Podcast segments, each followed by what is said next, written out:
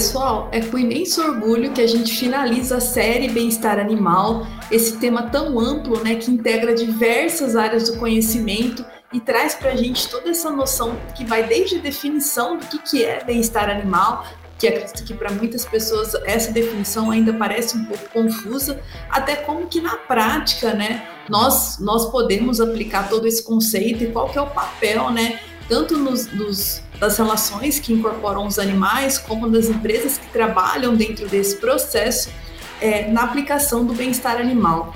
Eu estou imensamente grata por a gente estar tá entregando né, o último material dessa série, é uma série que eu acho que tem grandes contribuições né, para todas as áreas, inclusive para todas as pessoas. É um tema de interesse né, mundial e vem sendo recentemente muito discutido no Brasil e acredito que em pouco tempo vai fazer parte né, de uma legislação um pouco mais robusta.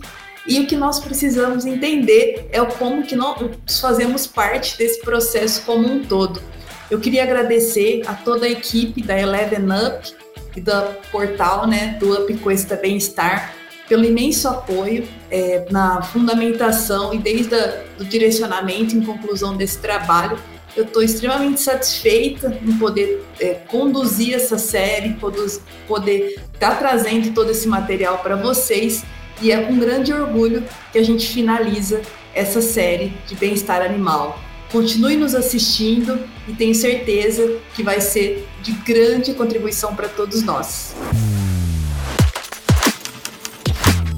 Conhecer o comportamento natural dos animais é ter a consciência que, por meio da nossa habilidade cognitiva, podemos prover recursos aos animais que possam contribuir com os próprios ajustes às condições do meio ambiente. Assim, falar de bem-estar animal é saber que é saudável manter a naturalidade de cada espécie. A primeira coisa a se destacar nessa série é que o bem-estar animal não é sinônimo de estar bem. Os indicativos de adaptação ao ambiente acontecem tanto de forma contínua quanto de forma integral. Na verdade, nada mais é do que o estado do organismo, isso inclui qualquer animal, inclusive os seres humanos, né? Nós somos animais, durante as suas tentativas de se ajustar ao ambiente. Então, em termos de qualidade de vida, envolve todas as situações do, do animal, desde aquelas que colocam o animal em risco até aquelas em que o animal está em harmonia com o seu ambiente. Todos os animais, independente do contexto em que vivem, deveriam ter a liberdade para se levantar, deitar-se, virar-se, esticar os membros e realizar seus cuidados corporais. Além disso, o estado mental é fundamentalmente importante para entendermos as sensações dos animais no ambiente em que eles estão ou o ambiente em que eles estão vivendo. Sabemos que há amor envolvido na relação entre homem com seus animais domésticos e domesticáveis. Ter um animal junto é, gente, é muito importante, é muito importante, é assim, é gratificante, né? A gente fala isso com orgulho mas eles precisam de bem-estar, eles não estão aqui simplesmente para nos servir, não. Além disso, sabemos que parte dos nossos comportamentos são resultados de um processo de anos de evolução compartilhada da interação com outros animais. Existem detalhes que devem ser inseridos na rotina dos animais que trazem liberdade e respeito a todos eles. Para falar de cada processo ideal, trouxemos pessoas que estudam e trabalham nesse segmento e vão nos tratar falando de bem-estar animal em animais de pesquisa. Uma ciência de qualidade só vai ter um padrão de excelência se você estiver também proporcionando cuidados com padrão, esse, com padrão excelente de bem-estar animal. Então, quanto mais uh, uh, atenção você estiver dando ao bem-estar dos animais, melhores vão ser os seus dados.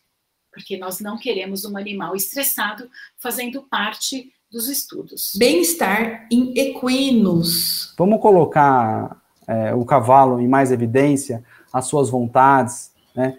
Isso tem a ver com o bem-estar. E não só o nosso o nosso prazer. Bem-estar e enriquecimento ambiental. Vou abrir um parênteses que vocês podem perceber que eu não falei cativos ou cativeiro.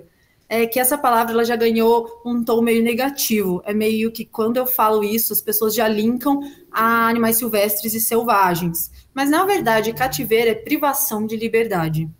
Então, os animais pets em si em cativeiros, animais de produção, mas não significa que esses animais estão com uma qualidade de vida ruim. Bem-estar e manejo de animal de produção. Essa cascata é uma cascata que está acontecendo quando o animal está sendo transportado.